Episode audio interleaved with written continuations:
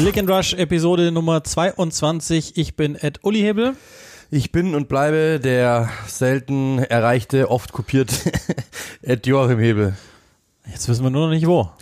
Äh, wo? Bei Twitter und bei Instagram. Aber du bist ja noch nicht, auch wenn ich immer wieder angeschrieben werde, dass ich dich dorthin zerren soll.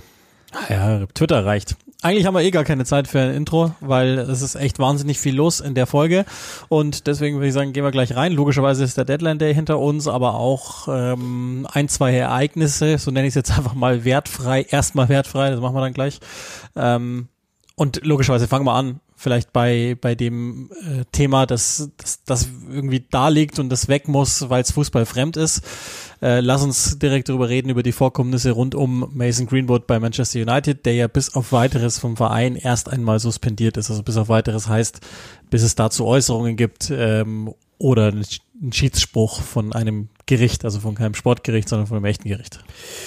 Ja, also ähm, die genauen Vorkommnisse, glaube ich, äh, habt ihr alle gelesen. Äh, soll seiner Frau gegenüber, was ist handgreiflich geworden sein. Ähm, gibt ja auch Aufzeichnungen dazu, also wo er zu hören ist. Ähm, ich glaube, die Sache spricht für sich. Also wir haben ja, also was soll man darüber noch großartig sagen? Also ähm, jeder, der ihn kennt, sagt, die Stimme ist seine ähm, und dementsprechend, ja, wir sagen immer wieder, ähm, man ist so lange unschuldig, bis man nicht irgendwie verklagt ist oder bis man nicht irgendwie ähm, verurteilt ist. So, verurteilt ist das richtige Wort. Dementsprechend gilt hier auch erstmal die Unschuldsvermutung. Auf der anderen Seite ist es halt schon erdrückend und ähm, der Junge hat ja auch einen Track Record, den wir kennen. Ja, die Sachen nichts vermischen, das ist klar. Das eine hat nichts mit dem anderen zu tun. Ähm, trotzdem ist es eine Person, von der ich ähm, schon öfter enttäuscht worden bin, ehrlich gesagt, auf dem Platz, abseits des Platzes. Ähm, und irgendwie, werd, also irgendwie ich weiß gar nicht, was ich dazu sagen soll, ehrlich gesagt. Also es ist so, seine, ich weiß gar nicht, ob sie noch zusammen sind, ich hoffe nicht, also das wünsche ich ihr nicht, ähm, hat, hat wohl Freundin, so, um's, um den Satz zu komplettieren, hat äh, sich bei Instagram wohl gezeigt in einem Video, wo man dann auch äh, deutliche äh, Wunden, Hämatome etc. sieht und hat ihn da eben häuslicher Gewalt bezichtigt. Ich glaube, das ist wirklich der aktuelle Vorwurf, den es gibt. Das ist ja, glaube ich, soweit ich weiß, zum Stand der Aufnahme ähm, am, am Dienstag, an dem wir uns jetzt hier treffen, immer noch nicht von der Polizei klar, dass er derjenige ist, der festgenommen ist, aber klar, man weiß es irgendwie. Ähm, und das Video ist dann inzwischen wieder verschwunden, ist aber natürlich, das Internet vergisst nichts dokumentiert. Dann gab es eben dazu als Beweisstück noch diese äh, Audioaufnahme, in der jetzt keine Schläge zu hören sind, soweit ich das gelesen habe. Ich höre mir beim besten Willen sowas nicht an, ähm, weil, weil das müssen dann andere tun und das sollten auch keine Medien tun, sondern das sollten eigentlich Gerichte tun. Aber äh, wo, wo klar zu hören ist, dass er sie mehrfach bedroht und, und ihr Gewalt androht und ähm, um ehrlich zu sein, und das ist ja immer der Punkt bei solchen Sachen, Unschuldsvermutung ja, aber ich habe ja überhaupt gar keine Gründe, der Frau nicht zu glauben. Warum sollte sie denn sowas erfinden? Und äh, klar, ich weiß, es gibt in 10.000 Fällen eine, die dies erfindet und die schadet dann allen anderen. Ja, aber ich habe keinen Grund, ihr nicht zu glauben. Und ich glaube, das ist sowieso was, was, was einfach äh, in unserer Gesellschaft passieren muss, dass man da Frauen glaubt, wenn sie sowas sagen, weil sie eben keine Gründe haben und weil sie ja echt in Wahrheit das schwächste Glied von allen ist. Und ähm, das ist, das ist das eben. Und dass du jetzt gesagt hast, dass, dass er natürlich, ähm, also man hört ja auch den, aus dem Umfeld von United zu verschiedenen Themen, die natürlich weit weniger gravierend sind, dass er schwierig zu führen ist. Ist ja dann immer so der, die Terminologie, die man benutzt. Äh, ich glaube, es zeichnet nur dieses Bild, dass der Typ ähm, ein paar Integritätsprobleme hat, um es mal ganz vorsichtig zu sagen. Und das äußert sich dann halt jetzt in dem Fall so.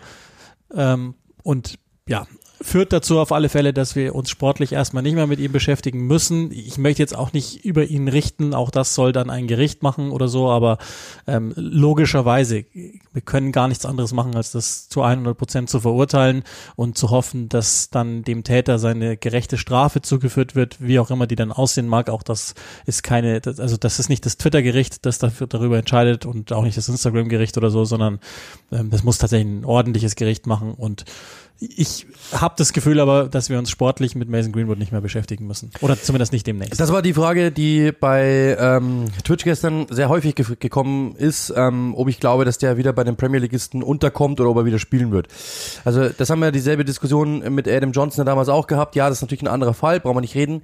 Ähm, trotzdem, äh, der ist wieder untergekommen, natürlich unterklassig, aber selbst wenn Mason Greenwood es gewesen sein sollte, ähm, nochmal, wissen wir noch nicht, aber gibt ja Anzeichen, dann gibt es mit Sicherheit jemanden, der sagt, ich kann diesen Spieler gebrauchen und der, ähm, ich sag mal, ähm, einfach mal wegschaut und, und die eine oder andere Geschichte liegen lässt und sagt, ach, habe ich nicht gelesen, weiß ich von nichts und da vielleicht äh, die Moralvorstellungen ein bisschen ausdehnt, um ihn wieder in den Kader zu bekommen. Da bin ich mir ziemlich sicher. Naja, es gibt ja auch dankenswerterweise in unserer Gesellschaft das Konzept der Resozialisierung und ähm, nach Strafe und hoffentlich dann, ich weiß nicht, also das, auch das kann ich nicht entscheiden, ob es eine Therapie braucht oder Antiaggressionstraining oder vielleicht ja auch einfach nur den Kopf lüften, keine Ahnung, dann ähm, muss man dann auch irgendwann, das ist ein junger Mann, ne? also macht jetzt trotzdem nichts gut von dem, was er getan hat, aber es kann ja sein, dass, dass, also wenn ich jetzt mal eine Zeitrechnung aufmachen müsste, je nachdem, zu was er dann oder wie er verurteilt wird, äh, ist, ist es ja so, dass, dass, dass der theoretisch mit 6, 27 immer noch alles Mögliche vor sich hat. Deswegen sage ich, erstmal müssen wir uns nicht mehr beschäftigen, weil ähm, ich glaube, United also das, die, auch da, die, die Aktion spricht ja schon auch Bände, die wissen auch, was los ist. Und deswegen ähm, werden, also deswegen haben sie auch so reagiert jetzt am Deadline Day, da schaffen wir dann später gleich die Brücke, dass sie Spieler nicht mehr haben gehen lassen, weil sie, glaube ich, auch nicht in Kurzfrist und auch nicht in Mittelfrist damit rechnen, dass der nochmal wieder zum Kader stößt. Und ich glaube auch, dass ein Verein wie Manchester United sich das nicht leisten wird, so jemanden weiter zu beschäftigen. Und ehrlich gesagt, ich will jetzt niemanden canceln oder so, ist auch okay, finde ich okay. Ja, also, ja, klar, also ich kann mal genauso lassen, glaube ich. Ja. Next, next, next topic. Ja, genau. Nutzt nix. Ähm, er ist bei FIFA 22. Das ist vielleicht auch noch für die, die, die gerne FIFA spielen und damit wir das loswerden, ist, ist er auch schon im nächsten Kader-Update nicht mehr mit dabei. Das, das ist in Wahrheit das Gericht, sind wir mal ehrlich. Da wird gecancelt. Ja, das ist echt fies eigentlich. Ähm, okay, äh, dann gibt's natürlich, wir haben es ja äh, schon in der Gänze im vergangenen Podcast besprochen und im ersten, den wir hier gemeinsam mit Sky schon aufgenommen haben, äh, besprochen. Deswegen müssen wir da jetzt nicht mehr komplett ins Detail gehen, aber logischerweise die Meldung und kurz besprochen, was das dann auf sich hat, ist jetzt da. Frank Lampard übernimmt Everton, ist der neue Teamchef, zweieinhalb Jahre Vertrag bis Ende 24 also, ähm, hat sich durchgesetzt oder ist der einzig überblieben, das kann man sehen, wie man will. In jedem Fall ist er jetzt erstmal Manager von Everton. Nach einem guten Jahr Pause, wie wir alle wissen, ist er da bei Chelsea beurlaubt worden, jetzt ist er wieder da. Und wie sind da deine, deine Gedanken dazu erstmal? Ja, wir hatten es ja schon mal, dass die Aufgabe natürlich schwierig ist. Das hatten wir schon mal. Ähm, ich nach, nach wie vor, da werden wir gleich nochmal zu kommen, der Kader ist einfach nicht perfekt, ähm, das, das wissen wir. Trotzdem, er hat es ja gesagt in, in dem Statement, es ist ein großer Club mit viel Tradition und er ist stolz, dort sein zu dürfen und die Atmosphäre im Stadion hat ihn immer schon begeistert. Das glaube ich ihm auch. Ähm, ich glaube, dass die Situation, wenn man zurückblickt auf das, was er bei Derby County gemacht hat, ich habe damals das Interview gehört mit Gary Neville, ähm, ich weiß gar nicht mehr, wie die, wie die heißt die Serie gleich nochmal? Egal, off Egal. Auf jeden Fall, da, da wurde er gefragt, warum er denn damals Derby County sich angetan hat, weil doch eigentlich alle dagegen waren. Und ähm, damals hat er gesagt, ähm, dass seine Frau ihn dazu überredet hat und gesagt hat, hey, irgendwie ist es, glaube ich, ein, ist es irgendwie ganz cool und ähm, du bist ein Typ, der so besondere Aufgaben irgendwie übernimmt, der auch irgendwie so, ähm, irgendwie so, ja, so ein Risiko gerne gehen möchte. Ich glaube, das passt zu dir. Und ich glaube, an der Position ist er jetzt wieder nur eine Etage höher. Ähm, er hat dazwischen die Chelsea-Erfahrung gemacht. Er hat die ersten Schritte also quasi auch in der Premier League gemacht, hat dort schon mal gelernt, was macht man nicht, was macht man schon und hat jetzt wieder eine Herausforderung. Ähm, und das, glaube ich, liegt ihm vielleicht sogar ein bisschen mehr, wo der Druck jetzt nicht ganz so groß ist wie bei Chelsea, ähm, wo du halt mal schneller entlassen wirst als bei, als bei Everton. Okay, ich weiß, bei Everton wurde man zuletzt auch schnell entlassen oder die Fluktuation war da. Aber ich glaube, dass ähm, die kleineren Schritte würde er jetzt mal machen können. Ähm, auch mit den Transfers kommen wir gerne noch dazu, die ihm sicherlich auch helfen werden. Insofern, ähm, ich finde es den, also äh, sag mal, sag mal, ich, ich sehe ihn lieber dort als bei Norwich oder sowas, weil ich glaube, das wäre wirklich in die Hose gegangen. Dafür, glaube ich, brauchst du schon eine gewisse Erfahrung und brauchst irgendwie so ein gewisses Maß an, ja, ähm, ja, an, an Härte und, und die hat er, glaube ich, noch nicht. Die muss er sich noch aneignen. Und ähm, das, glaube ich, liegt ihm jetzt eher als so Norwich oder was war noch im Gespräch? Aston Villa, glaube ich, ja auch mal. Das wäre vielleicht noch was gewesen. Aber ähm, es ist auf jeden Fall besser als Norwich, weil die Voraussetzungen sind ja schon doch besser für ihn. Ja, in der Theorie, also ich meine, wenn man jetzt mal den, das ganze Chaos, das wir ja jetzt mehrfach beschrieben haben, wenn man das mal alles beiseite lässt, in der Theorie bist du bei einem Club, der einen Namen hat, der eine Tradition hat, der, glaube ich, auch gut verhaftet ist, plus du hast einen Geldgeber, der es ernst meint, noch ernster als vorher sogar.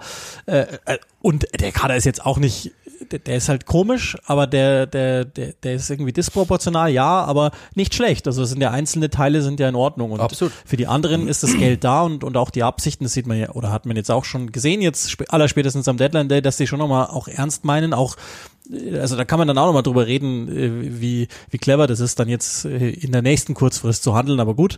Äh, und daher verstehe ich das und ich glaube, was auch nochmal dieses Appointment zeigt, also du, zum einen, ne, Everton hat jetzt, das haben wir immer wieder gesagt, Fahad Moshiri mag ganz gern mal einen großen Namen.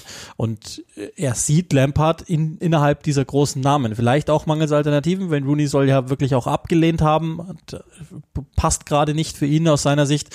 Ähm, und noch ein, zwei andere. Also Roberto Martinez wissen wir ja, dass der wohl Favorit war. Der hat auch keinen Bock gehabt, aus welchen Gründen dann auch immer. Haben wir auch schon mal äh, durchaus ähm, beäugt, dass das eventuell auch andere Gründe haben kann, als jetzt einfach Nein zu Everton zu sagen, sondern vielleicht lieber Ja zu Belgien. Äh, nichtsdestotrotz, Lampard ist in diesen Namen verhaftet und sie nehmen ihn und das zeigt auch, dass seine Reputation, das ist nämlich das, also da muss ich auch in mir denken. Wann immer ich den Namen Frank Lampard gelesen habe, habe ich immer gedacht, ja, das ist so Bullshit-Bingo, den schreibt man da so rein, weil der sucht ja irgendwie. Und ich habe auch das Gefühl immer gehabt, ja, Frank Lampard ist als Trainer sehr sterblich geworden, was ja in Ordnung ist. Nur weil er ein, ein Clubspieler war, de facto war er ja nicht, aber so im, im Gefühl heißt ja nicht, dass er auch ein, ein Clubtrainer sein muss. Manchmal läuft's halt nicht und gerade zu Beginn der, der Trainerkarriere macht man halt noch Fehler, der wird da jetzt schon draus gelernt haben und so weiter. Da muss ich auch mich selbst zügeln, weil jemand das Gefühl hat, ah, der hat einen Glanz verloren der hat auch gute Sachen gemacht, gerade am Anfang bei Chelsea. Und ich glaube auch vieles von dem, was Tuchel aufgenommen hat, kommt ja von, von Frank Lampard. Und sei es nur die Jugendbewegung und die Everton Academy ist nicht so verkehrt, könnte ja auch sein, dass das da passt. Und trotzdem hatte ich immer das Gefühl, ja, boah, Lampard langweilt mich schon fast. Und das ist an sich nicht so. Also der hat eine sehr faire Chance verdient. Und der, der Typ selbst, der soll auch per Charisma und vor allen Dingen in taktischen Absichten total überzeugt haben bei Everton im Vorstellungsgespräch, sodass die ziemlich schnell dann auch der Meinung waren, das ist der Typ, den wir jetzt hier brauchen. Das, ich bin tatsächlich äußerst gespannt, wie das jetzt hier funktioniert und ich würde es ihm auch wünschen, dass es funktioniert, aber ähm, das ist so mal mein erster Gedankengang. Ist, ich habe neulich einen ganz interessanten Gedanken gesehen, auch von, von jemandem, ähm, der, der gesagt oder geschrieben hat auf Twitter, dass es erstaunlich ist, dass Ole Gunnar Solskjaer nirgends in diesen, in diesen ganzen Nachfolgergerüchten drin ist, aber Frank Lampard in jedem 18 Mal. Und es mag natürlich daran liegen, dass Solskjaer so verhaftet ist mit United und vielleicht auch gar keinen Bock hat, weiß man ja nicht. Ähm, auf der anderen Seite ist es schon irgendwie auch interessant, weil die beiden gehen auch in meinem Kopf so einher es, es waren gute Ansätze da und es ist ein gewisses Charisma da, das möchte ich auch gar nicht wegdiskutieren. Und dann waren aber so viele sportliche Unzulänglichkeiten, dass ich nie vollends überzeugt war. Und ähm, Lampard ist jetzt wieder da, kann sich jetzt einmal mehr zeigen und ähm, glaube ich, für ihn in einer Situation, die zum, zum Stand seiner Trainerkarriere super in Ordnung ist. Ja, genau. Das ist ja genau das. Also ja, man merkt auch, äh, wo die Reise hingeht. Also den Spielern, die er verpflichtet hat, zweimal Mittelfeld, zweimal Dynamik, äh, zweimal Kreativität. Also das ist ja wirklich genau das, was gefehlt hat, was wir immer wieder angekreidet haben. Und ähm, zwei Außenverteidiger sind zuvor ja schon gekommen. Wahrscheinlich hätte er mit Luca Digne mehr anfangen können, aber okay. Ähm, aber ich glaube, genau so macht das eben Sinn. Also auch wenn man den Typen so hört, äh, dieses Interview kann ich wirklich nur ans Herz legen. Das ist ein sehr charismatischer, sehr durchdachter, sehr intelligenter Typ, der auch als Spieler schon wie ein Trainer gedacht hat. Ähm, und deswegen finde ich, passt das eigentlich also ganz gut, auch für sein, für sein Standing so. Ich glaube, dass Chelsea vielleicht schon ein bisschen zu früh kam. Wahrscheinlich hätte er sich gewünscht, eher Everton und dann Chelsea, wenn er im Nachhinein drauf blicken würde. In zehn Jahren würde er wahrscheinlich sagen müssen, die, die Reihenfolge wäre äh, umgekehrt besser gewesen. Auf der anderen Seite muss man auch sagen, wenn du ein Angebot von äh, Chelsea bekommst, nimmst du es einfach an, egal wie, wann, wo. Ähm, aber ja, jetzt, jetzt kriegt er die Chance wieder. Wie gesagt, ich ähm, sehe ihn oder ich sehe ihn lieber bei so einem Club als bei einem Absteig, äh, bei so einem abstiegsbedrohten Club. Das hätte ich nicht gern gesehen, weil ich glaube, das hätte ihn wirklich runtergezogen. Weil da kannst du auch, bei, Nor bei Norwich sehen wir jetzt, okay, die stehen jetzt über dem Strich, aber da kannst du auch Pech haben und der Strudel erwischt dich und dann bist du ein Abstiegstrainer. Und dann bist du halt in einer anderen Kaste irgendwann mal verhaftet, wo du vielleicht gar nicht hingehörst. Und das ist, glaube ich, so viel besser. Ja, die stehen auch auf Platz 16. Ich wollte gerade sagen, die bittere Wahrheit ist, die spielen gerade auch gegen den Abstieg. Reden, ja. Aber die Masse ist eine ganz andere. Da, du hast eine ganz, ganz andere Investitionsmasse, äh, ganz andere Spieler. Und wenn du die einigermaßen hinbekommst, äh, was ihm, glaube ich, schon gelingen dürfte, ähm, also, also man muss ja wirklich sagen, Rafa Benitez hat ja wirklich so das Gefühl, einem verleiht, als wäre das ein Motor und er hätte die Zündkerzen einfach vergessen auszutauschen, weil einfach nichts mehr gezündet hat. Der Motor hat nur noch gestottert und es ist gar nichts passiert. Und da, glaube ich, wird Lampard zumindest mal wieder das Auto zum Laufen bekommen. Ja. Ob es dann schnell fährt, ob man dann überholt, das ist eine andere Diskussion, ganz klar. Aber er wird es auf jeden Fall wieder, er wird einen Funken entzünden, da bin ich mir sicher. Ja, das war genau, wenn du dich erinnerst, ich habe dich beim letzten Mal gefragt, was, was wir uns für einen Typen wünschen würde und, und das erste war, glaube ich, jemand mit Charisma, der jetzt mitreißt. Ja, das ist genau. das Allerwichtigste und die erste Rede war ja schon mal echt clever auch. Also das, ja. natürlich werden da Punkte gedrückt, so ist ja klar, aber das war ziemlich clever. Äh, vielleicht noch ganz kurz dazu, Duncan Ferguson bleibt im Trainerstab, aber wohl in etwas untergeordneter Rolle, Alan Kelly genauso. Joe Edwards wird Assistant Manager, Jody Morris ist nicht im Squad, das war, war schon auch klar, dass das nicht passieren wird. Es ist nicht genau klar, warum. Der war ja wirklich seine Nummer zwei bei den ersten beiden Stationen und wohl einer der, der ähm, großen Freunde auch, der ist nicht mit dabei. Interessant, wie ich finde. Paul Clement wird First Team Coach. Ihr wisst schon, der ehemals unter Ancelotti ähm, gearbeitet hat und dann auch bei, bei Swansea Chef gewesen ist und Chris Jones als Head of Performance. Das ist der Teil des, des Staffs, der jetzt bekannt geworden ist. Und auch mega interessante Statistik. Lampard ist der erste Trainer, der unter seinen beiden Vorgängern im Amt selbst noch gespielt hat. Braucht kein Mensch, aber wollte ich mal erwähnt haben.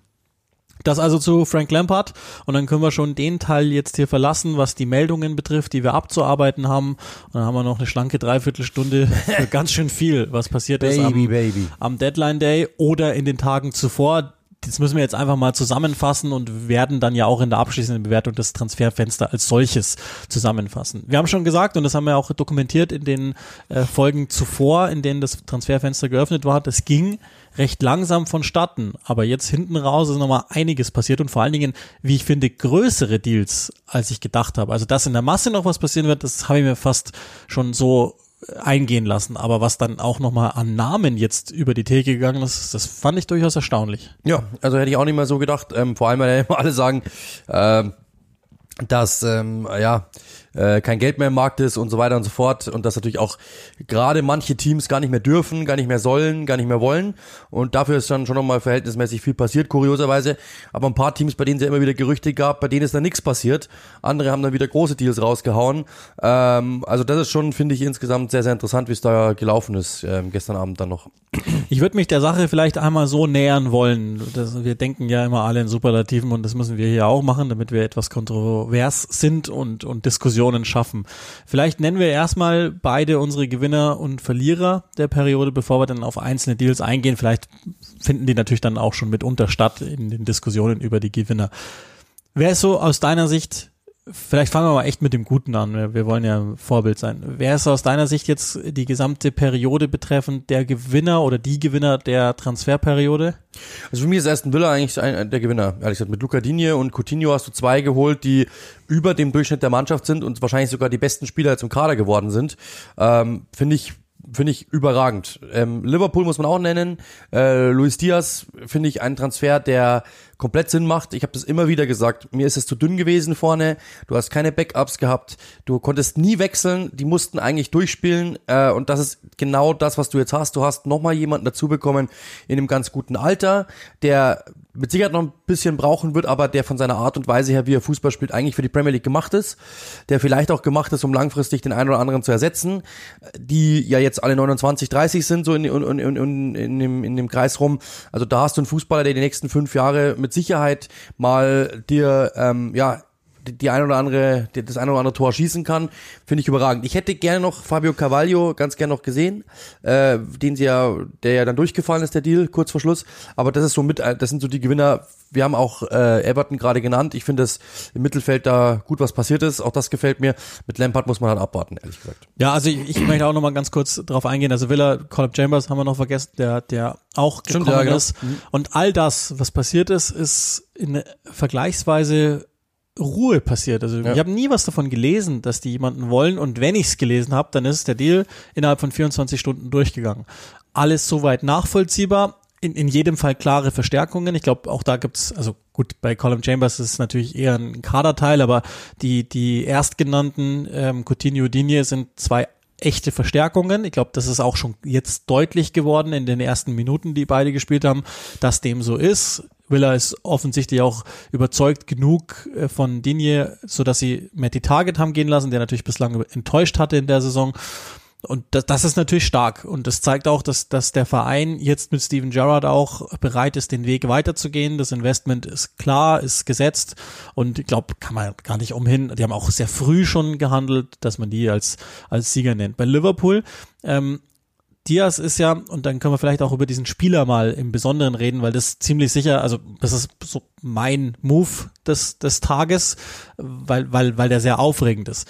Und der ist natürlich wahnsinnig clever. Wir haben, wir haben ja gehört, Michael Edwards äh, geht, ähm, jetzt dann zum Ende des Jahres ist, ist er nicht mehr da, das ist nochmal ein letztes Geschenk. Erstaunlicherweise habe ich äh, aus dem Umfeld von Leuten, die sich im Fußball, insbesondere in England, auch ganz gut auskennen, nicht immer nur ganz positive Dinge gehört. Ich bewerte die Arbeit des Mannes bislang als absolut ausgezeichnet, okay. Ähm, und, und Diaz ist natürlich insofern clever, weil also Salah wird ja wohl verlängern, aber zum Stand jetzt läuft der Vertrag 2023 aus, genauso wie der von Firmino und genauso wie der von Manet. Es gibt eine Altersstruktur in der Offensive, die bei 30 oder jenseits dessen ist oder demnächst sein wird in der Offensive. Und wie du es gesagt hast, grundsätzlich ist es auch etwas dünn, wenn man jetzt mal Minamino und Origi wegrechnet, die ja nicht mehr gegangen sind, was ja auch durchaus noch möglich war, dann ist es alleine aus dem Grund Konkurrenz schon mal clever. Der Spieler als solches ist richtig gut, da können wir gleich nochmal drauf kommen und äh, Vertragssituation und das, das nächste ist, auch jetzt in der Kurzfrist, Salah und Mané sind beim African Cup of Nations und ähm, Ägypten ist jetzt sogar weitergekommen wieder durch Salah Vorlage. Das heißt, der kommt nicht vor äh, jetzt dann vier, fünf, sechs Tagen zurück und die werden ja beide auch nicht mit kompletter Frische zurückkommen. Kriegen meist auch noch eine, eine Woche Pause. Also Ganz genau. bei den meisten und dann- Trainern, die gesagt haben, sie kriegen noch eine Und dann Woche haben wir Pause. auch in den letzten Jahren ganz oft gelernt, dass es dann nochmal ein, zwei Wochen dauert, dass er völlig menschlich ist nach so einem Turnier, was ja ein äh, Peak ist, dass, dass die dann zurückkommen und dann hat Liverpool jetzt in der Zwischenzeit Diaz, den sie jetzt auch erstmal im FA Cup einarbeiten können und so. Also das ist, das ist wahnsinnig clever. Und noch dazu, und das ist ja dann das nächste, das wird jetzt Liverpool weniger interessieren, er ist halt auch nicht zur Konkurrenz gegangen. Tottenham soll ja wohl dran gewesen sein, da können wir dann, werden wir später über, über Tottenham auch nochmal sprechen. Ich weiß auch nicht, ob sie, ob es wirklich stimmt, was man, was man sagt, dass sie nur noch hätten auf, auf den Play-Knopf drücken müssen, dann wäre es passiert. Das glaube ich eigentlich so nicht. Aber ähm, da geht er halt jetzt auch nicht hin. Und jetzt hat Liverpool einen Spieler, der einer der spannendsten, interessantesten ist, glaube ich, außerhalb der europäischen Top-Ligen. Genau, also absolut. Ich bin großer Fan, ehrlich gesagt. Ich habe ja äh, Porto zweimal in der Champions League gemacht. Ähm, 18 Spiele in der Liga, 14 Tore, 5 Vorlagen. Das ist Wahnsinn. Äh, war bei der Copa America der beste Spieler. 5 Spiele, 4 Tore. Äh, zwei zum Beispiel gegen Peru im Spiel um Platz 3. Alle haben gesagt, das war äh, eigentlich bei der Copa America mehr Messi als Messi selbst. So war damals der, äh, der, der, die große Überschrift. Er ist äh, damals entdeckt worden von Carlos Valderrama, ähm, kurioserweise, und war also super schnell, gute Schnellkraft, richtiger Draufgänger, richtiger Zocker, äh, manchmal noch ein bisschen wild, eigentlich ein Zehner bei Porto auf den Außen äh, gebracht worden, sehr häufig. Und wir, also wir sehen es ja für einen Außenspieler, 14 Tore, 5 Vorlagen, ist wirklich überragend. Klar, portugiesische Liga, aber die ist auch nicht schlecht. Und mit seiner Art und Weise, das ich hier gerade beschrieben habe, wird der in die Premier League passen. Da bin ich mir ganz sicher. Vor allem, und das ist etwas, wo ich sehr gespannt bin, Jürgen Klopp ist mit Sicherheit jemand, der, ich glaube, der probiert den auch mal auf dieser falschen Neun aus. Bin ich mir fast sicher. Und den auf diesen drei Positionen da vorne mal rum äh, switchen zu sehen, bin ich sehr begeistert und freue mich wirklich drauf, den dort zu sehen. Du hast ihn natürlich, also ich weiß, dass er ihn schon lange wollte. Everton war auch mal dran. An dem Sommer, glaube ich, irgendwie 30 Millionen geboten. Da hat's geheißen, Porto wollte um die 50. Die haben sie jetzt fast bekommen mit 45. Ich glaube, Add-ons gibt's auch noch ein paar. Aber Liverpool hat den verhältnismäßig günstig bekommen, weil ich dachte, es wäre sogar noch höher gehen durch die Art und Weise, wie der in dieser Saison gespielt hat. Und das ist, wie du gesagt hast, eigentlich so der aufregendste Spieler außerhalb dieser Top 5 liegen, den zu bekommen, dazu eben in eine Altersstruktur reinzuschmeißen, wo alle 29 sind und du bist derjenige, der von hinten kommt, der aber, muss man dann auch noch sagen, ähm, jetzt nur nicht unbedingt gleich Stamm sein muss, sondern den kannst du mal bringen, den kannst du langsam einbauen und trotzdem bringt dir dir etwas. Jürgen Klopp würde also Liverpool wurde immer wieder mit dem in Verbindung gebracht. Letzte Saison schon, diese Saison, im Sommer, jetzt immer wieder die ganze Zeit. Das zeigt, dass es ein Spieler ist, den Jürgen Klopp wollte. Und dass sie es im Winter machen, finde ich, ist auch nochmal ein Zeichen, dass Jürgen Klopp auch merkt, da ist irgendwas. Ja, wir müssen irgendwie was machen. Weil normalerweise ist Winterbusiness jetzt nicht so deren Ding. Eigentlich von keinem Club, der wirklich dort oben was auf sich hält, sondern eher von den Clubs, die sagen, wir müssen was nachbessern. Aber zeigt auch, dass Liverpool es schon nochmal ernst meint und glaubt, oben irgendwie vielleicht nochmal ranrutschen zu können oder zumindest Champions Champions League Fußball irgendwie sichern zu können oder müssen und ist ein super Deal, finde ich, für Liverpool. Also ehrlich gesagt, besser kannst du es eigentlich gar nicht machen. Ja, ist wohl so gewesen, dass Liverpool das nicht unbedingt im Winter machen wollte, sondern lieber im Sommer, aber Spieler als auch Verein Porto gesagt haben, okay, entweder jetzt oder gar nicht. Und da Tottenham wohl dran war, wird sich Liverpool gedacht haben, okay, das ist ja auch Bums, ob wir den jetzt im Winter holen und oder im Sommer, weil sie wollten ihn. Ich habe hab gelesen bei Athletic, seit 2015 haben sie ihn im Notizbuch stehen, seit einer Copa America, äh, also als, als Junior noch, da, da ist er schon aufgefallen und ähm, ja, also ist ein monströser 1 gegen 1 Spieler, also offensives Dribbling ist, ist Sensation. daher alleine das ist halt, das ist der Deal für mich in, in diesem ganzen Transferfenster. Ich weiß, es gibt vielleicht größere Namen, ja. es gibt, was weiß ich, auch von mir aus noch Leute, die,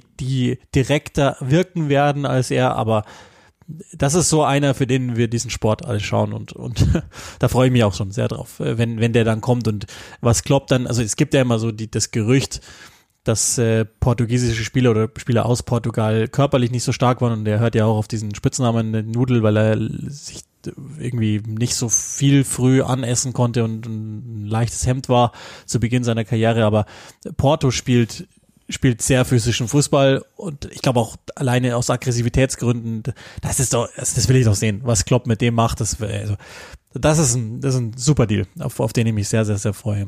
25 Jahre alt, ähm, 1,80, also echt. Und vor allem ähm, für die Leute, das war bei FIFA auch äh, eine der ersten Verpflichtungen, die ich gemacht habe, als ich in die erste Liga aufgestiegen bin. Sogar die erste, stimmt, der war ein absoluter Rekorddeal. Also das ist nur am äh, Side-Fact. Wir investieren in diesen Mann. Beim nächsten Intro werde ich fragen, du bist Ed Joachim Hebel, aber von welchem Club? Das ist interessant. Ich habe angefangen in Liga 3 mit Portsmouth, das kann ich erzählen. Warum nicht? Ja, weiß ich nicht. Sonst hast du dich immer eher bedeckt gehalten.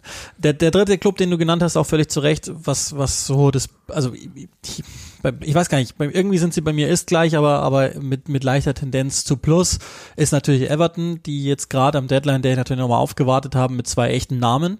Im Mittelfeld äh, Donny van de Beek, einmal leihweise von United gekommen und ohne jetzt dessen Stärken runterbeten zu wollen, und äh, vielleicht auch die Passform in Evertons Spiel bin ich einfach erstmal für den nur glücklich, dass United vorbei ist oder vorläufig vorbei ist, weil es war ja nix. Genau. Ja, vor allem Everton übernimmt wirklich 100 Prozent des Gehalts, was ich gelesen habe, 100.000 in der Woche. Ähm, also um ihn zu bekommen, da hat, ich glaube, es wäre jetzt nicht groß Uniteds Problem gewesen, den irgendwie, also die haben es ja, aber äh, für ihn, für ihn freue ich mich. Ich weiß nicht, warum der verpflichtet worden ist, wenn man wirklich gar keinen Plan für den hat. Ja, Bruno Fernandes ist natürlich absolut gesetzt auf dieser Position. Trotzdem ähm, hat er immer wieder, wenn er eingewechselt worden ist, gezeigt, dass er eigentlich etwas kann. Ich verstehe auch nicht, warum man ihn nicht mal, habe ich auch mit mehreren, mit, mit mehreren Scouts schon mal gesprochen drüber, warum man ihn nicht einfach mal neben einem defensiven Sechser probiert auf der Acht. Also warum man ihn nicht einfach mal neben McTominay stellt und einfach mal schaut, was passiert. Muss ja nicht gegen äh, City sein, sondern es kann ja gegen Crystal Palace sein oder egal gegen wen oder gegen Norwich, wo du eh Ballbesitz hast. Ich hätte es einfach mal ganz gern gesehen, was dann passiert ähm, so hat der einfach nie eine Chance bekommen, weil er ist einfach hinter Bruno Fernandes einfach immer nur die Nummer zwei gewesen. Und selbst wenn der raus war, kurioserweise, hat, haben, haben alle Trainer immer lieber umgestellt, als ihn dorthin zu stellen. Also ich habe es nie verstanden, warum man ihn dann überhaupt holt, wenn man keinen Plan für ihn hat. Ja, der war natürlich heiß und wenn du den, aber du kannst ja nicht einfach sagen, da ist heiße Ware, ich kauf den einfach weil ich werde schon irgendwie dann eine Verwendung finden. Das musst du ja davor umdenken. Du kaufst ja kein Auto, wenn du sagst, ich habe keinen Führerschein. Schwachsinn. Aber jetzt ist es so, mich freut's, um dann zu Everton zu kommen. Wir haben es ja immer wieder gesagt, dieser Mannschaft fehlt Dynamik im Mittelfeld. komplett. Das haben wir immer wieder, also seit wie viel Podcasts, seit wie viel Saisonvorschauen sagen wir das? Drei, glaube ich, oder so. Und jetzt haben sie endlich jemanden, der wirklich mal Box to Box geht, der wirklich auch mal in den Strafraum geht, weil ich glaube, das ist eine große Stärke, aus dem Hinterhalt irgendwie in den Strafraum reinzugehen, dort zu stehen, dort nochmal den letzten Pass zu spielen oder eben äh, selbst durchzulaufen, durchzuschieben. Das ist genau das, was sie brauchen. Jemand, der wirklich auch nicht nur am Strafraum dann stehen bleibt, sondern auch durchschiebt und der wirklich auch das ganze, das ganze Spielfeld rauf und runter läuft. Das ist genau das, was sie brauchen und dementsprechend freue ich mich für ihn und ich freue mich auch natürlich für den, für Everton, dass sie so einen bekommen haben, weil der wirklich ein Upgrade ist. Weiteres, also vielleicht, das ist, das ist eher so ein Enigma, äh, ist Deli Alli ablösefrei, permanenter Deal, keine Laie, Wahnsinn, sondern ja. Tottenham ist durch mit ihm. So, das glaube ich ist das, was man rauslesen kann. Ablösefrei, zweieinhalb Jahre jetzt bei Everton unterschrieben. Und das ist natürlich so sowas wie der Sleeper in diesen ganzen Diskussionen, weil wenn der natürlich wieder zu alter Stärke zurückfindet, dann können wir Luis Diaz als besten Deal dieses Fensters vergessen, weil dann dann ist es er. Und ich bin Viel, viel Konjunktiv, mein Freund. äh, natürlich, das, das, das, äh, ansonsten kriegst du so, so einen Spieler ja auch nicht. Also das ist, das, das ist ja so am Ende der Saison bei einem gewissen Videospiel lauf, liegen da manchmal so Darlings vereinsfrei rum, von dem man nicht weiß, hä, wieso? Und Deli Alli wäre einer davon. Äh, Das wird hochspannend, weil sie natürlich jetzt im Zentrum äh, ein echtes Übergewicht haben, also auch mit Alan Ducouré, da, da ist ja eher weniger das Problem gelegen. Natürlich dann nochmal im Detail ja, wie du es gerade schon äh, skizziert hast, aber äh, so rein personell ist ja eher da nicht so das Problem gelegen, sondern ja dann auch durchaus über die Außen. Und ich bin jetzt gespannt, wie Lampard das aufstellt. Ich würde aber denken, dass gerade jemand wie Frank Lampard sich äh, sicher ist, dass er Deli Alli hinkriegt und, und dessen komischen Kopf wieder auf den Weg bringt. Und wenn, dann Glückwunsch. Dann, Ja. dann Wahnsinn. Absolut. Das ist genau das, was ich. Und der, Trend geht natürlich auch da, wenn wir bei Arsenal gerne mal dazu kommen, aber der Trend geht natürlich schon da momentan dazu, dass du sagst, ähm, und auch bei Tottenham ja im Speziellen mit ihm eben und mit Dombele, dass man sagt, erstens, ich entledige mich eines Stinkstiefels, weil ich sage, ähm, ich habe einfach keinen Bock mehr, dass der meinen Kader irgendwie, dass der meine Kaderstruktur irgendwie zerstört. Und natürlich, du nimmst den Großverdiener raus. Das sind so zwei, äh, zwei Dinge, wo, wo man schon merkt momentan in der Premier League, auch Lucadini ist ja selbes Beispiel. Da macht jemand Ärger und dann sagt man, okay, wir, wir wollen diese Kaderhygiene einfach ähm, durchsetzen das machen wir jetzt nicht mehr. Der Typ darf jetzt hier nicht weiter mittrainieren und, und, und sitzt, sitzt auf dem Geld. Also man merkt bei den Clubs schon auch, ich finde schon, dass das dort das Kadermanagement der englischen Clubs klüger wird. Die versuchen schon, die Kader auszudünnen, versuchen schon irgendwie cleverer und versuchen wirklich einfach ähm, nicht mehr so 35-Mann-Kader zu haben, wie es oftmals war, was ja in der Premier League krass war teilweise. Neuer Trainer holt fünf und die anderen sitzen noch rum. Das versuchen sie schon irgendwie zu ändern und das merkt man jetzt hier auch wieder. Ähm, Donny van der Beek war ist, ist eigentlich für mich so ein Transfer, wenn ich ehrlich bin, ähm, der eigentlich das ist eigentlich Ronald Kuhmann Ära, wenn du ehrlich bist. Also der hätte damals, also wenn der Trainer Ronald Kuhmann wäre, hätte ich gesagt, ja war klar, dass dass der Typ kommt, ist klar. Jetzt ist es irgendwie eine andere Ära, aber ja, du hast vollkommen recht mit Dele Alli ich habe noch einen Fakt, ich habe das mal letztens gelesen, dass eben allein schon diese, das, das war eigentlich immer ein Problem unter Everton, die haben 40% Ballbesitz momentan. Allein da werden die beiden schon mal helfen, weil die einfach ballfertiger sind. Das sind nicht nur gegen den, nicht nur gegen den ähm, Ball spielende Typen wie Alan oder sowas oder wie so ein Tom Davis, sondern das ist wirklich, das sind wirklich Fußballer, die den Ball halten können, die eine Idee haben. Das ist mal erstens. Zweitens, ich habe auch letztens mal eine Statistik gelesen, die ist schon ein bisschen älter, aber dass sie eben schon so lange gebraucht haben im Spielaufbau und in der Überbrückung der Zentrale, dass sie auf die Außen gar nicht mal gekommen sind. Und das ist ja etwas, was die beiden wirklich sehr gut machen können mit ihrem direkten Stil eigentlich.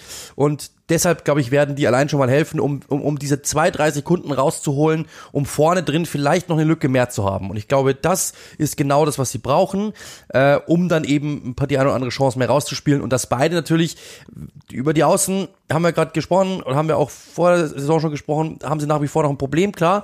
Trotzdem, glaube ich, kannst du es mit den beiden so ein bisschen kaschieren, weil die schon clever sind und kreativ sind. Du hast zwei Kreative geholt jetzt im Mittelfeld, die vielleicht noch mal eine Lücke mehr finden als die anderen und die dann eben auch noch die eine oder andere Chance mehr kreieren können. Und ich glaube, das ist ja jemand wie Lampard, der selber Mittelfeldspieler war, der wird aus dem noch mal was rausholen, bin ich mir fast sicher. Und wenn der zu Dele Alli geht und sagt, schau mal, das war der Frank Lampard Code, ich schreib dir den mal kurz auf in dem PDF, schick dir das, liest dir das mal durch, so bin ich geil geworden. dann bin ich gespannt, was Dele Alli am Ende des Tages, was das für ein Typ wird, weil er hätte alles. Die Frage ist bloß, ob er diesen ganzen Instagram äh, Werbung, Mode, sonst irgendwas Quatsch beiseite Guardiolas lässt. Tochter. Guardiolas Tochter beiseite lässt. Und ob er sich aufs Fußball konzentrieren, auf Fußball konzentrieren kann, weil das ist ja wirklich von allen Leuten, die man hört in England, sein großes Problem, dass er, ich glaube nicht, dass der jetzt nicht so, so ein Typ ist, der sagt, ich habe andere Dinge, die mir ähm, lieber sind oder so, das glaube ich gar nicht mal, aber so was man halt liest, ist es eher so ein Typ, der halt leicht abzulenken ist und der halt an fünf Baustellen gleichzeitig äh, hämmert. Und das ist, glaube ich, sein großes Problem, der müsste sich halt einfach wirklich nur auf eine Sache fokussieren, weil ich glaube, so ein richtiger Stinkstiefel ist der eigentlich nicht, Nee, das ist halt so das- ein Künstlertyp und Ja, den und- musst du halt ein bisschen einfangen. Ich glaube, bei, bei All or Nothing sieht man es ganz gut. Der ist unbekümmert und frech. Genau. Und das ist nicht immer nur positiv bei ihm, sondern das, also ich glaube, das, das driftet manchmal in die ungute Richtung auch ab. Genau, aber, aber, ich glaube, wenn du den nimmst, gerade Frank Lampard, sag, pass mal auf, ich bin Frank Lampard, du weißt, was meine Karriere ist, ich habe Verständnis für dich, muss er vielleicht bloß ein bisschen blöffen, weil ich war am Anfang genauso wie du, ich mache aus dir den besten Mittelfeldspieler der Welt, theoretisch, ja, also das wäre meine Ansprache an den Jungen. Pass mal auf, du weißt, wer ich bin. Ich bin Frank Lampard. Du hast sogar, wenn man ehrlich ist, körperlich ein paar Vorteile, die ich gar nicht hatte, weil der ist ja noch ein bisschen größer, finde ich, noch ein bisschen beweglicher sogar. Ich, das, das kriegen wir hin. Wir machen aus dir ähm, den, ein paar natürlich auch ein paar Nachteile, brauchen wir nicht drüber diskutieren. Ja, Lampard ist die Spielintelligenz hat natürlich niemals und auch nicht diesen diesen. aber das Schuss- kann, das kann er ja lernen. Genau, Also- genau, das meine ich eben damit. Und da- dann sagst du zu ihm, pass mal auf, ich bin Frank Lampard, aus dir machen wir das, halte dich an mich, weil ich weiß genau, wie du tickst und ich weiß genau, wie, äh, was, wie ich dich hinbekomme und ich kann dich ein bisschen verstehen, ich fühle mich ein bisschen in dich rein, wir machen jetzt aus dir das und das. Dann, glaube ich, kann das was werden. Und wenn er das wirklich, da ist halt die Frage, ob er das wirklich annimmt. Das ist das große Wort, das unterstrichen gehört an dieser Stelle. Er muss es annehmen. Und wenn er das tut, Halleluja. Ja, warum ich Everton nicht hundertprozentig als, als absolutes äh, Gewinnerteam drin habe, sind, also vielleicht nochmal das Fenster zusammengefasst, auch das habt ihr ja gehört, zwei Außenverteidiger geholt für linke, rechte Seite, Mikolenko, das ging furchtbar los, war jetzt auch zuletzt gar nicht im Kader unter Duncan Ferguson, äh, den halte ich nach wie vor für einen richtig spannenden Spieler und das ist auch ein guter Transfer, da lasse ich mich auch nicht von abbringen und Nathan Patterson, der ist halt noch eine Weile entfernt davon, äh, eine Alternative zu sein, das ist aber jedem, glaube ich, auch bewusst gewesen bei Everton und der kann da mit, mit Seamus Coleman vielleicht auch im, äh, also vor sich ganz gut reifen die, ich mag die Deals an sich, aber, und das ist natürlich schon ein Punkt, und da sieht man auch mal das Chaos in dem ganzen Verein. Digne geht fünf Tage bevor ja. Rafa Benitez beurlaubt wird, wegen Rafa Benitez. Und danach entlassen sie Rafa Benitez und sagen dann, oh, schade. Das ist der Wahnsinn an, an der ganzen Sache. Und ähm, dann haben Ja. sie noch Anwar Gassi dazu geholt, leihweise, gut, das ist, kann man dann auch wahrscheinlich recht schnell wieder tilgen. Sollte das nicht funktionieren, ist natürlich der Versuch, nochmal so eine Art Kreativität oder eins gegen eins von den Flügeln zu bekommen. Das kann auch funktionieren. Also der, der, der ist eine Alternative qualitativ, äh, ke- keine vielleicht richtig gute, aber er ist eine. Und ähm, da, das ist das ist der Deal noch, den, den wir da hatten. Und vor allen Dingen vielleicht auch noch ganz wichtig als Plus, ähm, Dominic Calvert-Lewin zum Beispiel nicht losgeworden, obwohl da ja auch, also das war jetzt nie heiß oder so das Thema, aber durchaus schon mal Gerüchte, dass vielleicht Arsenal sich den noch ganz gerne im, im Winter aneignen wollte. Den, den haben sie jetzt erstmal behalten, den hier nicht. Das, das, also das ganze Chaos nach einer guten, aggressiven Transferperiode, dass das trotzdem irgendwie noch da ist und so, dass ich jetzt, also jetzt sind da ein Haufen Stücke da und die müssen Wieder mal. an sich 4-6-0 spielen, Again. weil, weil sie haben jetzt so viel Mittelfeld und du kannst ja nicht ganz ohne Außen spielen, also vielleicht baut Lampard auch in eine Fünferkette um, das wäre natürlich auch nochmal ne- denkbar, weil es gibt ein paar Spieler, die sich für Ja, die klar. Halbverteidigerposition eignen und dann könnte er das so irgendwie anverwandeln und mit Calvert-Lewin ist natürlich das Tempo theoretisch da, sodass Ellie und, und Van de Beek als Ballschlepper oder wie auch immer auch umschaltet, das könnten sie ja beides auch spielen, ihn dann füttern und das Tempo wäre dann da, die Tiefenläufe etc. auch.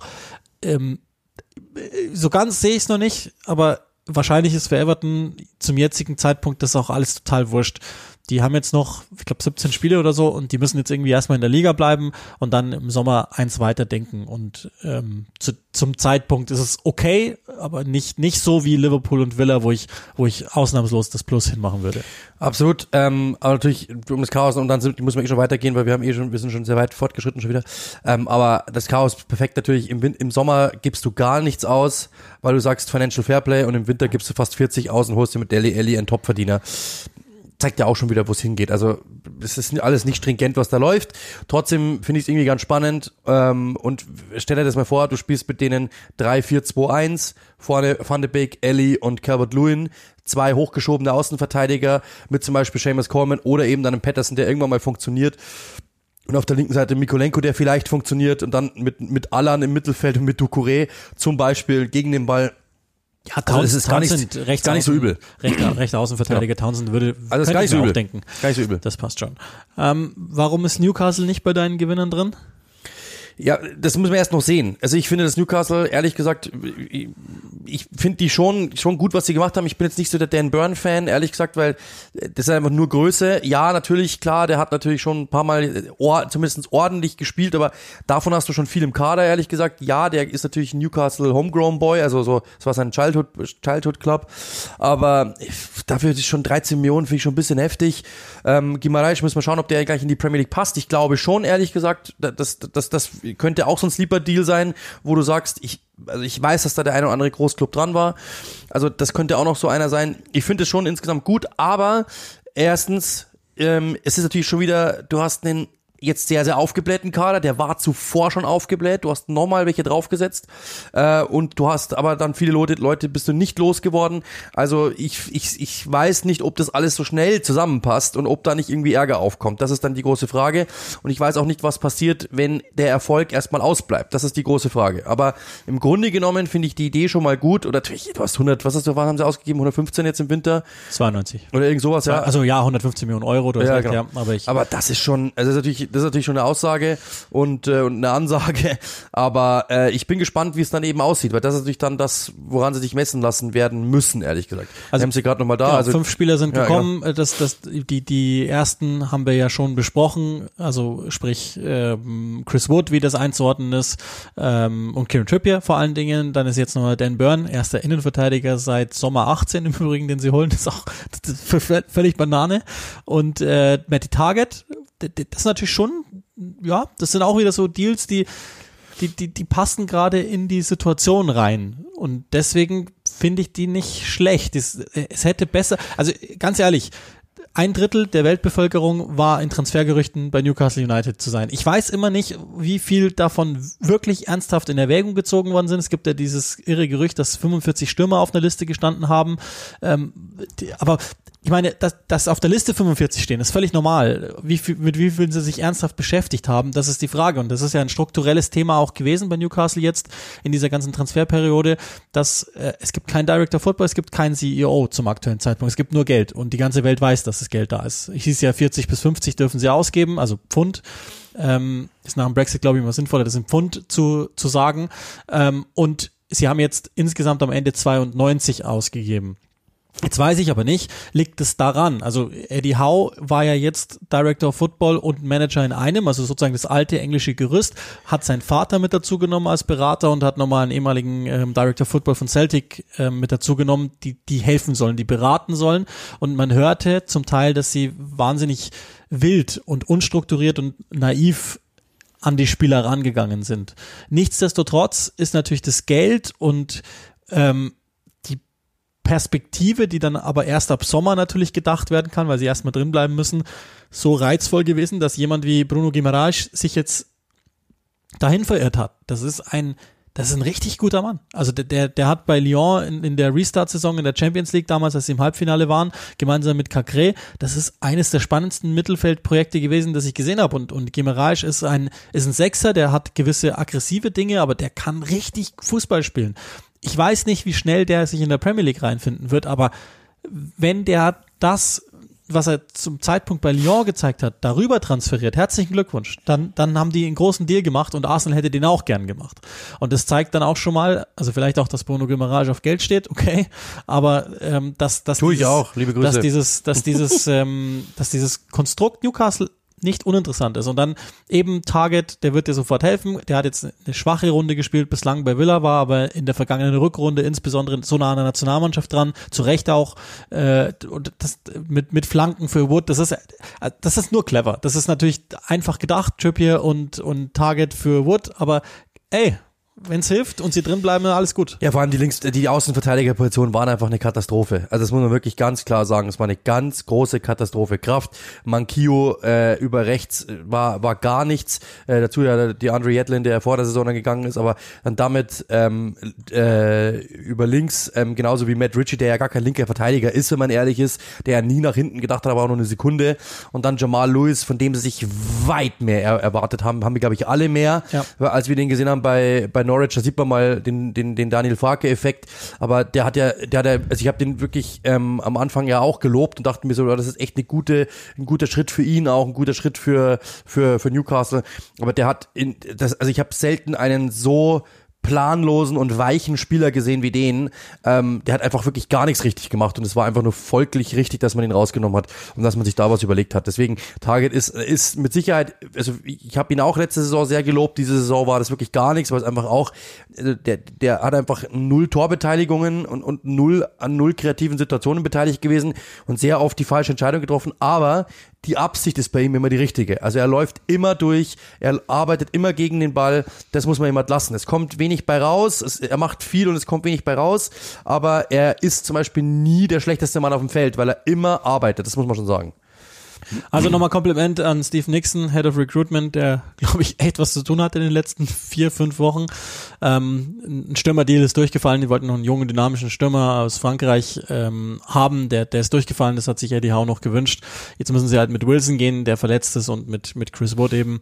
Äh, die, deswegen auch da, glaube ich, ist gleich irgendwie. Also das Geld war da, das, deswegen äh, ist es jetzt auch nicht so schwierig gewesen, das so zu machen. Aber ich bin irgendwie trotzdem positiv überrascht, dass sie eben nicht Robinho, Robinho 2 und Robinho 3 geholt haben, sondern äh, Spieler, die jetzt sofort helfen oder vermutlich sofort helfen. Bleibt aber auf Positionen, wo sie Probleme hatten. Ja. Weil in meinem Mittelfeld gab es nur einen, in Anführungszeichen, kreativen und das war John Shelby und der hat ja eigentlich auch nur Diagonalbälle geschlagen und, und Distanzschüsse abgefeuert, ganz überspitzt natürlich.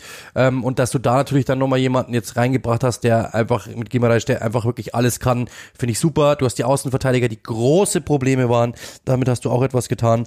Deswegen ähm, ist es schon, finde ich, eine ganz gute, eine ganz gute Addition. Würde mich trotzdem nicht wundern, wenn wir auch spät im Mai noch darüber sprechen, ob Newcastle nächstes Jahr in Liga 1 ist oder nicht.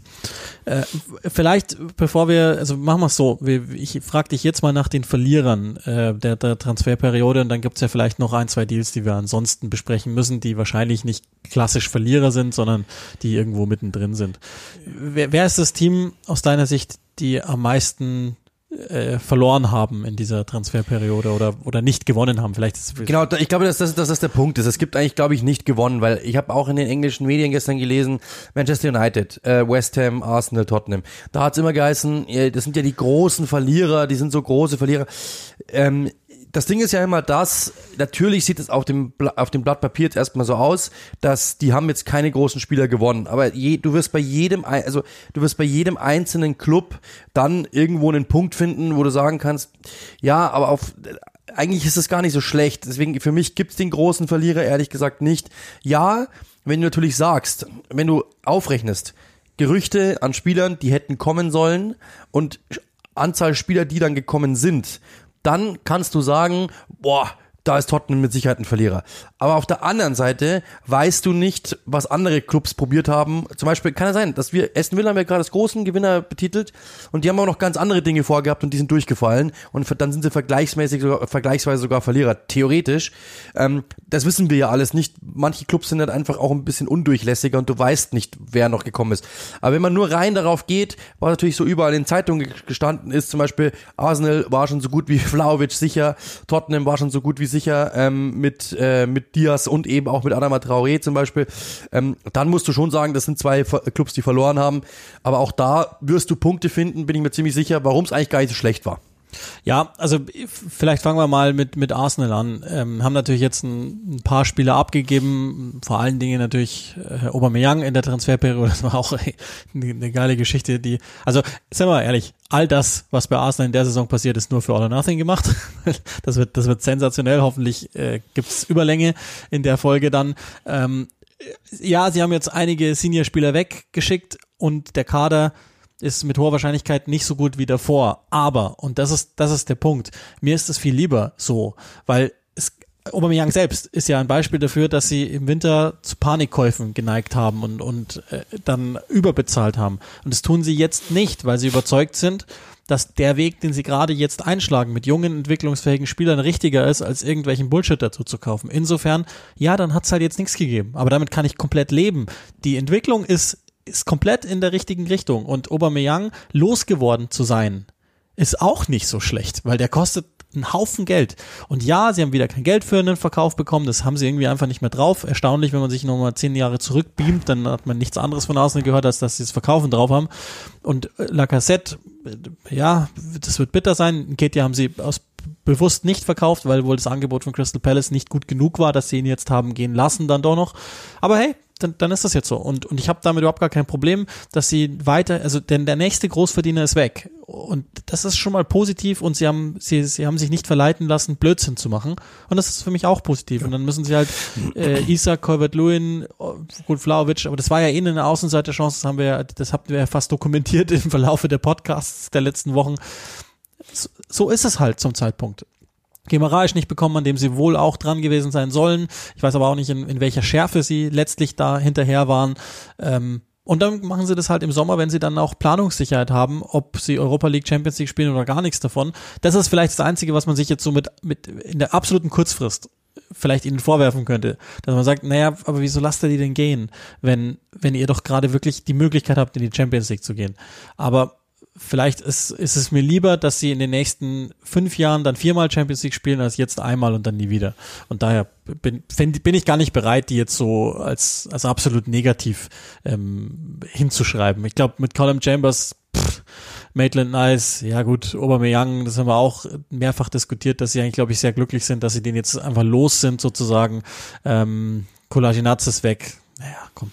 Also die haben ja Austin Trusty verpflichtet, US-amerikanischer ja, genau. Innenverteidiger, der erstmal ausgeliehen wird und ich, ich glaube, ist jetzt auch nicht der große Faktor. Ja, das ist so ein In-Between-Krönke-Deal, ne? Also aber, aber ich habe das, ich habe ein, ein, ein User bei Twitter hat rausgeschrieben, ich finde es sehr, sehr, sehr, sehr spannend. Ähm, die, die, also äh, Gehaltsstruktur bei Arsenal ist natürlich komplett verändert.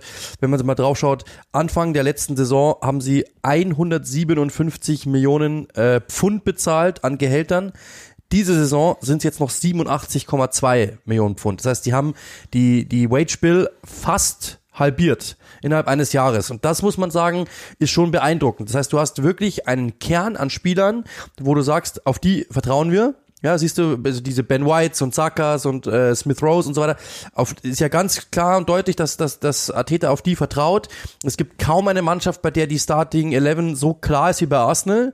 Und es ist auch bei keinem Team fast so klar, dass wenn Spieler A ausfällt, welcher Spieler reinkommt. Also das ist sehr, sehr deutlich. Man merkt, wenn man sich den Kader ansieht, da ist keiner mehr drinnen, wo du wirklich sagst, der hat da eigentlich nichts verloren, sondern sie sind alles irgendwie losgeworden, was dort keine Verwendung hat und haben dabei noch Geld eingespart. Und das ist, glaube ich, der Punkt. Oma Miang, 35, äh, drei 350.000 pro Woche hast du eingespart und hast einfach jetzt wirklich nur noch Spieler im Kader, wo du sagst, für die haben wir Verwendung. Und das ist genau das, was du eben machen musst. Ja, vielleicht ein Rechtsverteidiger wäre noch wünschenswert gewesen, im Mittelfeld noch ein dynamischer, ein Stürmer, okay, aber ich glaube, das ist einfach nur verschoben auf Sommer. Wenn du keinen kriegst, das hat Arsene Wenger immer gesagt, bevor du irgendwas machst, es bringt ja nichts, wenn sie jetzt 35 Millionen Euro ausgeben für einen Spieler, der im Endeffekt dann nicht spielt das kannst du dir gleich sparen und du hast eben nicht so einen Nicola Pepe Deal gemacht, wo du gesagt hast, wir holen einfach irgendeinen, damit wir jemanden haben, sondern die erste Elf ist klar, wer der Backup ist, ist klar und um die Probleme, die wir im Sommer haben werden, Lacazette weg, Nketia weg, vielleicht gibst du dann El Nini ab, ja, vielleicht weiß man ja ab, weiß man genau, also. ja genau, weißt du alles nicht, dann kannst du dich im Sommer immer noch drum kümmern, aber jetzt nicht einfach Harakiri, äh, wir schicken jetzt einfach, wir holen einfach irgendwelche Spieler, weil wir müssen jetzt äh, Nketia unbedingt abgeben, weil damit wir noch drei Millionen dafür bekommen, wir müssen Lacazette unbedingt abgeben, jetzt noch um drei Millionen zu bekommen. Und dann aber müssen wir schnell den Stürmer verpflichten, wir kriegen aber unseren Wunschstürmer nicht, dann nehmen wir jetzt einfach irgendeinen. Das ist ja genau das, was du nicht willst, sondern du hast jetzt den, den Kader beisammen, du hast Geld gespart ohne Ende, wirklich, das ist beeindruckend, weil du jetzt wieder einen eine, eine gesunde Kaderstruktur hast und ein, ein gesundes ähm, ja. Gehaltsgefüge hast. Und das ist genau das, was du willst. Ich, man merkt ja bei Arteta, er steht eher auf diesen kleinen Kader, diesen ausgedünnten Kader. Er hat es ja im Sommer schon versucht, er hat es im Winter schon versucht. Ich glaube, und das, was wir am Anfang ja gesagt haben, er holt die Alten und hat einen breiten Kader und schaut irgendwie, das glaube ich, hat er für sich jetzt selber verstanden, das ist nicht mein Weg sondern mein Weg ist es, einen kleinen Kader zu haben, der eher jung und dynamisch ist, wo einfach alle zusammenarbeiten und wo klar ist, wer welche Aufgabe hat. Ich glaube, das ist ein Weg, den ich verstehe. Deswegen, wenn Leute sagen, sie haben nichts dazu bekommen und deswegen sind sie Verlierer, das sind, glaube ich, nur diejenigen, die in der Boulevard in, in, den Boulevardmedien ganz gern Schlagzeilen lesen. Ja, es braucht und, ja Superlative. Aber genau. es, es, ist, es ist sowas wie Teamchemie da und mit der sollte man immer nicht zündeln und deswegen verstehe genau. ich das, dass sie nichts machen. Top. Ähm, gut, äh, auch nichts gemacht und das, warum, warum holt sich West Ham nicht einen Stürmer? Es wird doch bei Slavia Prag noch irgendeinen geben, der, der, der Tscheche ist und, und der äh, ein Körper im Training sein kann. Das, das raff ich nicht. Lingard ist, das wissen wir auch, da war ja Newcastle auch dran. Ähm, und das ist durchgefallen, vermutlich, so hört man es aus United-Quellen, weil sie gesagt haben, na gut, jetzt das mit Greenwood kam jetzt dazwischen.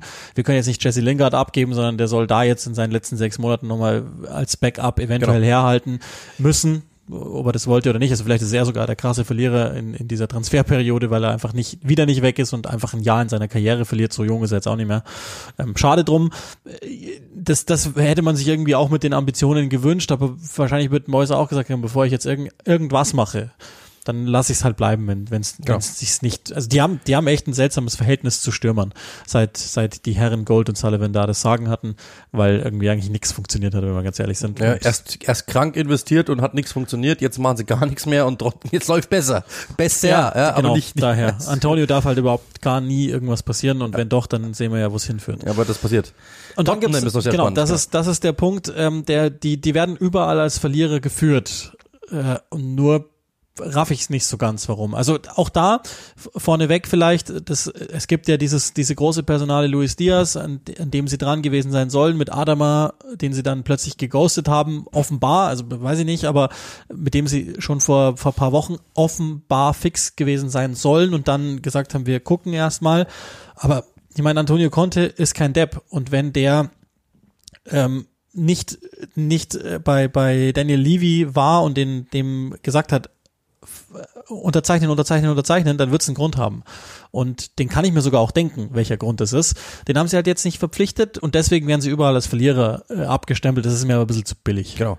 Also erstens, äh, was ich gelesen habe, Adama Traoré soll nicht begeistert gewesen sein mit dieser ähm, Rolle als Außenverteidiger, als, als, als, als Wingback quasi. Das soll einer der Gründe gewesen sein, warum er quasi dann gesagt hat, so quasi, boah, ich bin gar nicht so begeistert und das muss Content dazu bewogen haben zu sagen, hey, dann habe ich auch keinen Bock drauf. So was, das ist was, was ich in ganz Kurzform gelesen habe.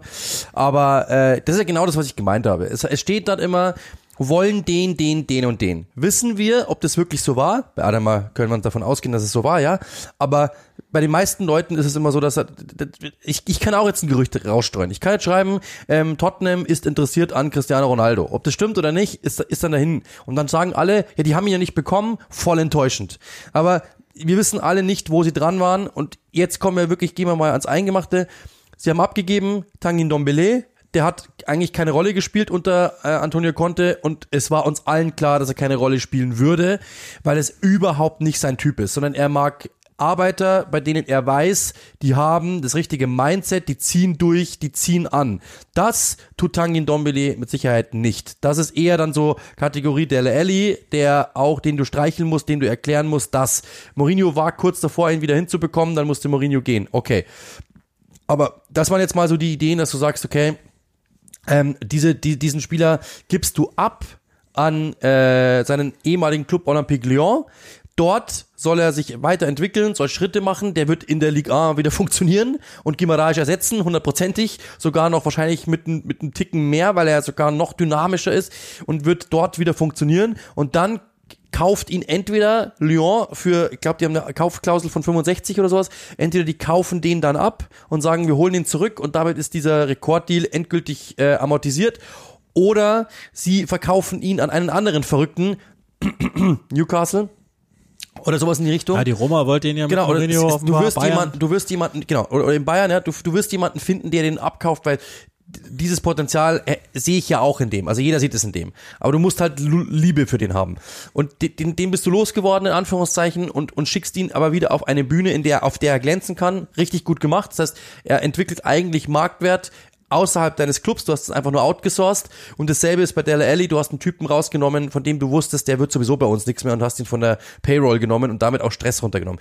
Lo Celso erschließt sich mir persönlich jetzt noch nicht so hundertprozentig, weil ich glaube, das könnte ein Typ für Conte sein. Verstehe ich jetzt, der war natürlich lange verletzt, brauchen wir nicht reden. Ähm, und ob er jetzt da gleich sieht, dass er wieder reinkommt, okay, aber das ist eigentlich ein Typ, bei dem ich sage, das finde ich irgendwie schade, weil das ist eigentlich Contes Maschine, oder Contes Maschinenraum, der, der hätte für mich perfekt gepasst. Okay, würde seine Gründe haben. Und dann hast du mit Bentancur und Kulusewski zwei Spieler verpflichtet von Juventus, ähm, den einen mit Laie, den anderen gekauft, von denen sich, also erstens, von denen hat er schon immer viel gehalten, äh, Antonio Conte und zweitens, er kennt, er weiß, dass die aus Italien eine Menge mitbekommen haben, was Taktik betrifft äh, und er weiß auch natürlich, er kennt die beiden aus Italien sehr, sehr, sehr, sehr gut. Das heißt, der wird sich was dabei gedacht haben mit diesen Spielern. Natürlich auch der, ähm, der Sportdirektor, der ja auch Italiener ist, der aber auch bei Juve zuvor war, mir fällt der Name immer nicht ein. Ähm, Ratici. Genau. Das heißt, die werden sich was dabei gedacht haben. Die werden sich was dabei gedacht haben. Und dementsprechend verstehe ich natürlich, dass man sagt, auf der, Haben, auf, auf der äh, Soll-Seite stehen 15 Spieler, die gekommen sein sollen. Auf der Haben-Seite waren es nur zwei. Aber wir wissen alle nicht, was da realistisch ist und wir wissen alle nicht genau, ob das so Sinn ergibt und was am Ende bei rausgekommen ist, macht für mich sogar Sinn. Und ich sag da jetzt nicht, hä, was soll denn der Quatsch? Nee, das ist, das ist äh, das, was Antonio Conte jetzt hier macht. Also Brian Hill ist auch einer, der leider, das, das wusste man ja alles nicht. Also das ist, ist das gleiche bei Dommele. Ja, den hätte man im Sommer vielleicht für 50 zu Bayern verkaufen können. Schön, aber da war ja Antonio Conte noch nicht da. Und ähm, bei, bei Brian Hill ist das gleiche. Den haben sie verpflichtet unter anderen Voraussetzungen. Der ist das halt kein Spieler, der richtig gut in, in so eine Arbeitertruppe passt. Deswegen hat man aber zwei, drei Probleme einfach in den Sommer verschoben und dann wird man frisch entscheiden in Ordnung für mich. Und ähm, Kulusewski, das weiß man, also das, das ist ein, ein Außen, der bei Juventus nie so richtig durchgebrochen ist als Stammspieler, der aber schon gefährlich war, auch als Einwechselspieler und der aus Gründen geholt worden ist und den konnte er auch schon zu Inter holen wollte, weil er, weil er bei der, bei der Station zuvor richtig gut war. Ähm, Bentancur ist okay, ein bisschen stehen geblieben in seiner Entwicklung bei Juve, aber ist grundsätzlich ein kompletter Mittelfeldspieler, der perfekt passt grundsätzlich. Und ähm, das konnte es versteht, Spieler taktisch einzubauen, wissen wir. Und deswegen ist das für mich komplett in Ordnung, dass sie das so machen. Ähm, das sind ein paar Abgänge, es sind einige, es sind zwei Zugänge nur geworden. Tottenham hätte wohl vielleicht auch etwas mehr vertragen können und wir alle wissen, konnte es schon von stärkeren Kadern weggegangen und hat gesagt, dass der Kader zu schwach ist, aber das ist halt nun mal der Stand der Dinge jetzt bei Tottenham und ich bin trotzdem nicht so hundertprozentig bereit, die jetzt als, als absoluten Verlierer abzutun, weil so ist es nicht. Genau, aber selbes Bild auch wieder bei Arsenal. Also er hat seinen Kern rauskristallisiert, hat gesagt, diesen, mit diesen, also das sind ja keine Spieler gegangen, bei denen du sagst, äh, mit denen hat er geplant, wieso verkaufen die die jetzt plötzlich, sondern es waren Spieler, die entweder verletzt waren, wie Lo Celso, oder wo klar war, Brian Hill ist nicht sein Typ, äh, Dombele ist nicht sein Typ und Dele Alli ist nicht mal ansatzweise sein Typ. Und dann die einfach loszuwerden, zu sagen, hey, wir holen ein bisschen vielleicht von der Payroll die runter und wir machen auch da wieder Kaderhygiene. Es sind einfach lieber, ich habe lieber, das ist doch immer das, also ich persönlich mache das genauso bei FIFA. Aber ich würde es genauso machen, wenn ich Trainer wäre. Ich habe lieber 22 Mann im Training, von denen ich weiß, die ziehen alle mit und von denen könnten am Wochenende alle spielen, als dass ich 25 Mann im Kader habe, von denen ich aber drei Spielern sagen muss, du sitzt sowieso schon mal auf der Bank. Und dann ist der vielleicht im Training schon mal, macht die eine Aktion nicht mit, hat da keinen Bock, läuft nicht dagegen und du musst die, die Übung unterbrechen und musst sagen, Dele Elli zum 15. Mal, warum läufst du nicht zurück? Und du hältst dich eigentlich mit dem Spieler auf, den du sowieso nicht mehr haben willst. Und das ist halt genau der Punkt. Du hast einfach wieder einen Kader so dir hingerichtet, wie du ihn haben möchtest. Ganz einfach. Und das ist, glaube ich, bei Antonio Conte etwas, was wir gesehen haben und was natürlich jetzt auch viele Trainer machen, die neu kommen und die etwas verstanden haben von dem Business. Sie setzen sich hin und sagen, wen brauche ich, wen brauche ich nicht. Die Zeiten, das muss man, glaube ich, sagen. Natürlich ist das Gehaltsgefüge in England noch immer ein krasseres. Natürlich ist die Einnahmesache Seite in England immer noch eine heftigere als in Deutschland. Brauchen wir nicht reden. Aber ich glaube, was uns diese Transferperiode gelehrt hat, ist, dass die Vereine schon dann wenigstens drauf schauen, wem zahlen wir wirklich Gehalt und wem zahlen wir kein Gehalt. Da gebe ich ihn lieber ablösefrei ab, siehe Dele Alli, siehe Aubameyang, aber ich habe A, diesen Typen los, der vielleicht Ärger macht, Einschub doch bei Arsenal, ich habe es auch gelesen, dass die Spieler gar nicht so begeistert gewesen sein sollen von Aubameyang. Und bei Dele Alli war es ja dasselbe in Tottenham, auch da waren die Spieler nicht begeistert von dem, weil die gesagt haben, der macht eigentlich nur Ärger, beziehungsweise Ärger jetzt nicht, aber du hast halt einen faulen Apfel, der sitzt in der Ecke mit ja, verschränkten Armen und sagt, ich habe keinen Bock mehr hier zu sein, weil ich darf sowieso nicht spielen. Dann geht er vielleicht zum nächsten Spieler und sagt, hey, du bist ausgewechselt worden letzte Woche, schau mal, wie geht's genau, das sieht ja aus seit einer Woche. Dann sagt der wieder, ja, hast eigentlich recht, hm, ist echt Sim mies. simple Rechnung auch. Die, die sparen sich 30 Millionen in den nächsten 18 Monaten für jemanden, den sie sowieso nicht spielen lassen wollen. Sie haben in der Saison noch Genau. 17 Spiele, weil sie sowieso nirgends mehr dabei sind. Ähm, kriegen sie auch ohne Aubameyang über die Bühne und ich glaube, das ist auch die Überlegung bei Tottenham jetzt. Er hat seine Wettkampfmannschaft jetzt und alles ist fein. Wir müssen noch, also Adama ist für mich auch irgendwie ein Verlierer. Ich weiß, Barcelona, da ist er ja ausgebildet, dann mag er vielleicht auch wieder hin. Also hätte ich gerne gesehen. Also die, diese Waffe eingesetzt, richtig eingesetzt und eingeschätzt vor allen Dingen von Antonio Contes hätte ich gerne gesehen. Ist schade, auch für die Premier League, dass er weg ist. Also wir werden es überleben, aber den hätte ich gerne da gehabt. Aber ein Deal, Burnley ist irgendwie auch bei den bei den Mannschaften so zwischendrin. Absolut, Die ja. haben noch mal einen großen Deal gemacht. Sie hätten vielleicht etwas mehr tun sollen, wenn man sich mal die tabellarische Lage anschaut, auch wenn das, aber auch, also Wolfsburg hat ja auch dann getwittert nach dem Abgang Weghorst, er geht lieber zum Tabellenletzten mit so einem kleinen, kleines Sticheln. Ja, okay, Tabellenletzter, aber halt mit 15 Spielen weniger als alle anderen. Nichtsdestotrotz natürlich in einer gefährlichen Lage, aber sie haben einfach nur minimalistisch Burnley-mäßig äh, einfach nur amortisiert, was, was jetzt passiert ist. Wood ist weg, Weghorst ist da. Und Wout Weghorst als Typ oder Aber plus gemacht. Plus gemacht, genau, auch wieder ganz wichtig, Wout Weghorst als, als Typ, also der hat einige sehr fragwürdige Äußerungen hingelegt ähm, rund um Corona und das Thema Impfungen oder auch keine, keine Äußerungen hingelegt. Schön, der, dessen Form ist, ist mies, mit Wolfsburg richtig, richtig runtergeglitten und ich glaube auch, das ist nicht das, was er sich vorgestellt hat, als er damals einst in die Premier League wechseln wollte. Nichtsdestotrotz, die Prime-Version von Wout Weghorst ist eine vielseitigere, bessere, spielerisch stärkere, das ist nämlich ganz im Gegensatz zu dem, was man ihm immer andichtet, kein reiner Strafraumstürmer, sondern der, der holt sich ganz gern mal die Bälle von Flügeln, ist fleißig und so und kann auch im, in der Isolation echt kreieren. Das würde man immer gar nicht so denken. Aber rein, also wenn, wenn der gesund ist, gut ist, in Form ist, dann ist er der vielleicht sogar vielseitigere, bessere Chris Wood und dann würde ich auch fast schon wieder hergehen und, und äh, Burnley beglückwünschen. Muss halt, und das ist das Problem, muss jetzt sofort funktionieren. Sie haben, also es gibt gar keine Möglichkeit, der muss sofort funktionieren. Genau. Aber ja, ich finde es halt witzig, ich meine, alle haben gelacht, so quasi Chris Wood ist weg, 1,91, ähm, so ein Team, das ja eh schon als äh, quasi als ja ähm, äh, Team voller großer Spieler verschrien ist. Ähm, und dann geben sie Chris Wood ab, um 1,91 und holen dann mit 1,97. Also es war, glaube ich, irgend so ein Meme bei Twitter, fand ich ganz witzig. So quasi, was macht äh, Burnley, wenn 1,91 Spieler geht? Sie holen dann 1,97 Mann. Aber du hast komplett, komplett recht. Also, aber ich finde es insgesamt natürlich cleveres Business, weil wenn du mich fragst, äh, in, in neun von zehn Fällen würde ich dir sagen, ich hätte lieber Weghorst im Kader als Chris Wood im Kader. Egal bei welchem Team ich bin, weil der, wie du sagst, vielseitiger ist, eigentlich mehr kann und Chris Wood ist ja also den tut man manchmal unrecht, weil man sagt, das ist nur ein Kopfballspieler, der ist schon clever und der wirft sich rein und so. Aber das ist natürlich schon ein eindimensionaler Spieler. Also wenn du irgendwie das hinbekommst, dass du den, dass du physisch was dagegen stellst, dann, dann hat der schon ein Problem. Also den kannst, den kannst du matchen irgendwie. Wenn du einen guten Verteidiger hast, kriegst du das hin. Und bei Weghorst, der hat schon noch mal ein bisschen mehr Spielintelligenz und deswegen würde ich das machen. Wenn du dann auch noch 16 Millionen Euro quasi insgesamt in diesem Deal dann Gewinn machst, finde ich, das ist schon eine gute Idee. Weghorst in der Premier League ist ja irgendwie sein Wunschstil gewesen, der wollte unbedingt in die Premier League.